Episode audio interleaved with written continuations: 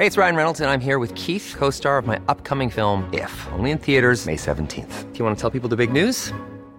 All right, I'll do it. Sign up now and you'll get unlimited for $15 a month in six months of Paramount Plus Essential Plan on us. Mintmobile.com slash switch. Upfront payment of $45 equivalent to $15 per month. Unlimited over 40 gigabytes per month. Face lower speeds. Videos at 480p. Active Mint customers by 531.24 get six months of Paramount Plus Essential Plan. Auto renews after six months. Offer ends May 31st, 2024. Separate Paramount Plus registration required. Terms and conditions apply if rated PG.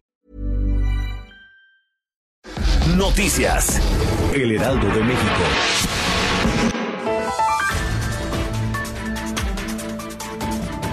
El presidente Andrés Manuel López Obrador informó que una de las medidas ante la crisis económica generada por el COVID-19 es que congelar su salario como mandatario del gobierno de México. Y aseguró que no van a crecer los salarios, se congelan, que no hay aumento como estaba considerado para este año. Y eso es solamente para los altos funcionarios públicos. Y a los trabajadores que ganan menos de 30 o 20 mil pesos no aplica.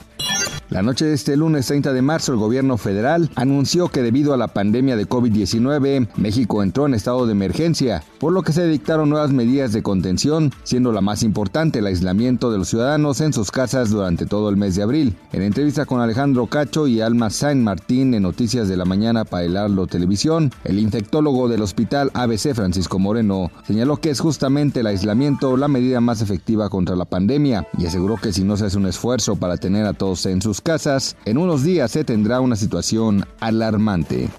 El peso inicia la sesión con una apreciación de 0.12%, 2.9 centavos, cotizando alrededor de 23.77 pesos por dólar, revirtiendo las pérdidas de la sesión anterior. De acuerdo con Banco Base, la recuperación moderada del peso ocurrió luego de que la Reserva Federal anunció el establecimiento de un programa temporal de operaciones de recompra para autoridades monetarias extranjeras.